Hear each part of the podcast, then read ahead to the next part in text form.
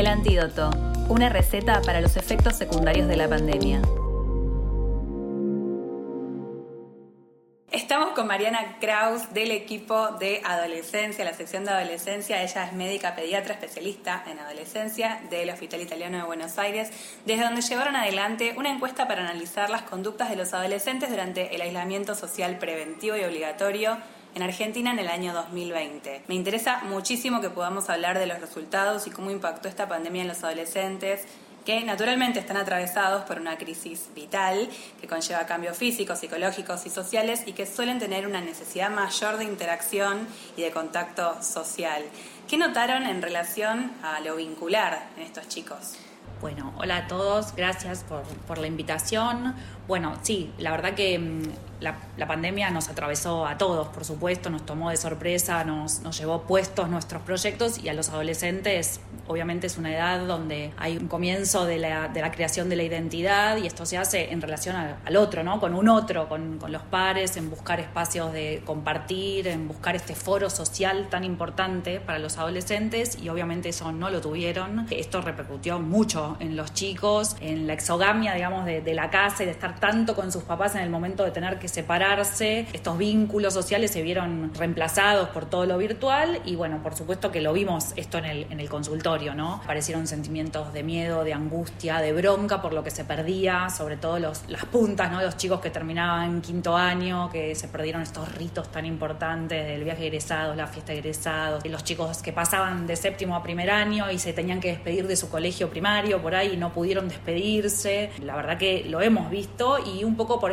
por todos estos cambios que, atravesaron los chicos nos vimos motivados a hacer esta encuesta, que en realidad la propuesta era poder ver eh, en relación a sus conductas qué pasaba, ¿no? sus, hábitos, sueño, alimentación, relación en, familiar y también un poco cómo habían acatado eh, el tema de, del aislamiento y la cuarentena. Así que bueno, hicimos una encuesta, la, la forma de hacer este trabajo fue un trabajo transversal, que era una encuesta anónima que mandamos a través del Google Form en lo que se llama la estrategia de bola de nieve, ¿no? Nosotros lo, distribuimos entre distintas redes sociales y referentes de adolescencia en lo, que todos participamos y ellos nos ayudaron a distribuirlo y así, por suerte, llegamos a, fue una encuesta a nivel nacional y llegamos a todas las provincias, pudimos revisar 1.535 encuestas, un montón, la verdad que esto lo hizo, así el trabajo más duro lo hizo la doctora Mauriño, que es la, la becaria de perfeccionamiento de adolescencia, y en esas encuestas tuvimos resultados muy interesantes. El primero, así como para destacar, a mí me parece que nosotros lo percibíamos, pero, pero en el número duro realmente los chicos hicieron las cosas muy bien, ¿no? Acataron un montón la, cuarentena, sobre todo los primeros tres meses del 2020, marzo, abril y mayo, eh, casi el 70 y pico por ciento había respetado la cuarentena y no, no había roto el aislamiento, salvo alguna cosa puntual de salud o algo, pero obviamente con el correr de los meses y en el momento que nosotros hicimos la encuesta, que fue en agosto, septiembre del 2020, bueno, ese porcentaje había aumentado, los que habían roto la cuarentena ya había sido el aislamiento, habían sido casi el 60%. También me imagino que dependerá un poco de la edad de los encuestados. Los Por chicos supuesto. de pronto más pequeños Totalmente. acatarían mucho más que los más grandes. Totalmente. Nosotros y lo hicimos de 12 a 20 años, era la edad de los que contestaban y por supuesto que hubo muchas diferencias, por eso algunas preguntas incluso las discriminamos por edad, sobre todo por ahí eh, con respecto a la sexualidad, había mucha diferencia entre uno y otro, pero bueno, como datos muy muy importantes, eh, este del acatamiento nos pareció como para destacar porque siempre es como que uno va, ¿no? lo critica. Totalmente, y la verdad que los chicos, eh, nada, hicieron lo que, pudieron y hicieron lo que pudieron y fue un montón y a veces mucho más a la altura que muchos adultos. Bueno, y después tuvimos cosas muy que nos llamaron la atención. Por suerte, este, un buen dato, el 88% había tenido acceso a algo con respecto a su educación, ¿no? Alguna propuesta del colegio o de la facultad con respecto a la educación, pero más o menos 7, 8 horas por día estaban expuestos a pantallas de manera recreativa, o sea, sin contar lo que ellos usaban para hacer sus tareas o, el colegio, entre 7 8 horas promedio por día estaban usando las pantallas. Que nada, es un número que hace ruido, ¿no? Eh, si bien obviamente mucho más no les pudimos pedir porque ahí tenían lo social, lo recreativo, el escape este que estábamos hablando, bueno, es como, como muchas horas. Después con respecto al sueño y a la alimentación, bastante bien, eh, tenían un promedio de sueño de 8 horas, lo que pasa es que claro, uno ve el número, está buenísimo, después cuando rascábamos un poquito era como un poco corrido, ¿no? Por ahí dormían de una de la mañana. Se acostaban más tarde. Exactamente. el estímulo de las pantallas un poco... Total, total y aparte cuando, eh, digamos, los chicos, la necesidad de estar con los pares y sin los padres, un poco es cuando se apaga la casa y papá y mamá se iban a dormir. Eh, cuando más se activaban socialmente. Exactamente, entonces bueno, si bien durmieron bastante, eh, durmieron los horarios muy corridos, ¿no? Y esto después, con el correr de los meses, y nos trajo algunos problemas en consultorio, ¿no? Porque mucha ansiedad, poco sueño, cuando volvieron las clases eh, presenciales, esto de no poder acomodar la rutina al nuevo, al nuevo horario, fue todo un laburo que tuvieron que hacer. Con respecto a la alimentación, bueno, también, ¿no? Casi todos dijeron que habían cocinado, que habían eh, como aprendido a comer mejor, habían adquirido, pero el 60% salteaba el desayuno, un poco en coincidencia con lo que estábamos hablando, se despertaban tarde. y para conectarse total, Totalmente. Pero bueno, nada, hubo ahí como un encuentro con, con la cosa más saludable, ¿no? Eh, esto de mirar videitos, saber cocinar y, y, también esto, en un momento en la encuesta nosotros les preguntábamos, más allá de preguntas puntuales, que ellos enumeren, ¿no? De cinco cosas positivas y cinco negativas. Y en las positivas había mucho esto. Bueno, me encontré con mi mamá cocinando, le di más bola a la cocina, aprendí a comer alimentos que antes no. Así que eso estuvo bueno y pareció piola. En relación a la sexualidad que antes algo mencionaste y se me ocurre pensar pensando la cantidad de datos y estímulos que tienen por las redes sociales, los adolescentes cuando llegan al consultorio actualmente, ¿se informan acudiendo con más información por todo lo que consumieron en redes o son por ahí más de, ir y preguntarles a ustedes, a los médicos, acerca de las cuestiones generales? Sí, a ver, ellos tienen un montón de acceso ¿no? a un montón de cosas en las redes como, como todo lo que es virtual, hay muy buena información y también hay información que, que, no está buena. Entonces, ellos traen por ahí información, pero nosotros siempre hacemos hincapié que vengan a la consulta a chequear, a reconfirmar, a charlar de algo que vieron y les hizo ruido y también a buscar, bueno, a ver qué página les recomendamos nosotros, cuál nos parece que tiene buena información y cuál no. Pero la idea del, del servicio es que los chicos se adueñen de la consulta, ¿no? La consulta es de ellos y por eso es que por ahí entraban los papás, porque está bueno que los acompañen, pero casi siempre los hacemos salir. La consulta es para ellos, es para que ellos pregunten, la usen para ellos. Todos nuestros pacientes tienen forma de contactarse con nosotros, ya sea por el portal, por mail, como para esto, ¿no? Si, si reciben información de la que no quedan muy seguros, poder chequearlo. Así que ese es el trabajo que hacemos, no, no pelearnos contra lo que ellos encuentran, porque ya estamos en un momento donde los adultos no nos podemos pelear con lo, lo que ellos reciben de la virtualidad, sino que al contrario, usarlo de aliado y reforzar que está bueno que siempre vengan a chequear, ¿no?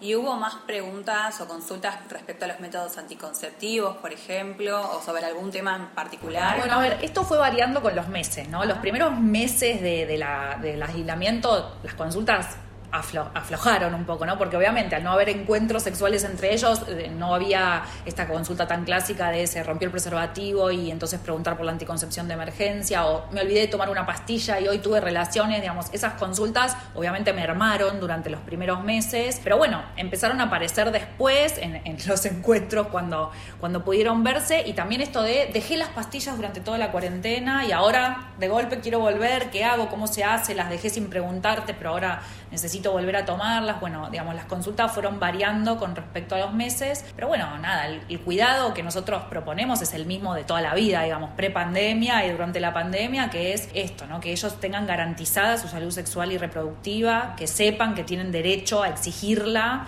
eh, en la consulta con el médico, en una guardia, que nadie les puede pedir que vengan con un adulto para darles esa información porque ellos tienen derecho a recibirla y obviamente hacer mucho hincapié en los métodos anticonceptivos primero y, y principalmente siempre el de barrera y después ofrecer el resto de los métodos que, le quede cómodo a cada paciente. Bueno, información clave tanto para los padres como para los chicos, para que se animen a, preguntar y a, asistir solos a las consultas también, que ya están en edad. Y respecto a las sustancias tóxicas, ¿no? O a las adicciones, ¿qué pasó con esos números? Bueno, eso, los números ahí también, ¿no? Eh, un poco nos, nos, afirmaron lo que nosotros veníamos viendo en las consultas y era que durante el aislamiento consumieron mucho menos, ¿no? Al faltarles este encuentro social y la previa y, la salida con los amigos, la verdad que el consumo fue mucho menor. El 70% contestó que no había consumido en el mes previo a la, a la encuesta. Lo que sí vimos fue una relación importante entre a mayor edad, más consumo sí había. Por esto de, bueno, por ahí la cervecita todos los días en casa, aunque digamos en familia o la copita de vino. Esa licencia de que eran más grandes y que... Sí, que eran más grandes y aparte esto de al no tener que ir al colegio el otro día, bueno, ¿no? Como que ojo con esto, que por ahí se instaló como costumbre y tampoco... No está muy bueno.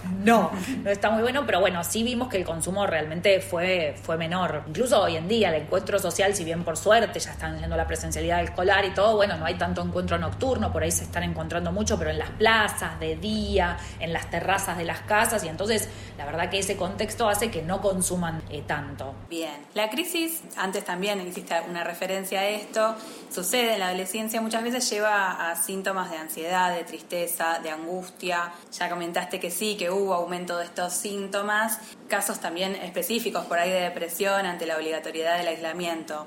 Si una gente, un chico está escuchando y siente que está atravesando una situación así o un adulto tiene un hijo o un familiar adolescente con estos síntomas, ¿qué le recomendarías? ¿Qué sabemos sobre esto? Bueno, a ver, eh, sin duda, ¿no? Obviamente que esta situación generó mucha, mucha ansiedad, muchos síntomas físicos también con respecto a la ansiedad, angustia, depresión. Esto lo vimos también en los números duros. En la guardia, la gente de salud mental vio un incremento de las consultas más o menos en un 30% comparando con el 2019. Las consultas por autolesiones, por impulsividad, por agresividad, fueron realmente mayores. Pero a mí lo que me parece que siempre, como adulto cuidador o que acompaña, ¿no? Madre, padre, más la periferia. También esto faltó, ¿no? Faltaron los profes que por ahí eh, son, son los totalmente y que son los que captan eh, por ahí situaciones que, que, en casa pasan de largo. Pero digo, como que todos los adultos cuidadores de los adolescentes, a mí me parece que la clave es estar disponibles, ¿no? En principio, estar ahí, estar mirando y después habilitar, no juzgar, eh, habilitar al sentimiento, validar, ¿no? Como que, bueno, te hace problema por cualquier cosa y por ahí esa cualquier cosa para,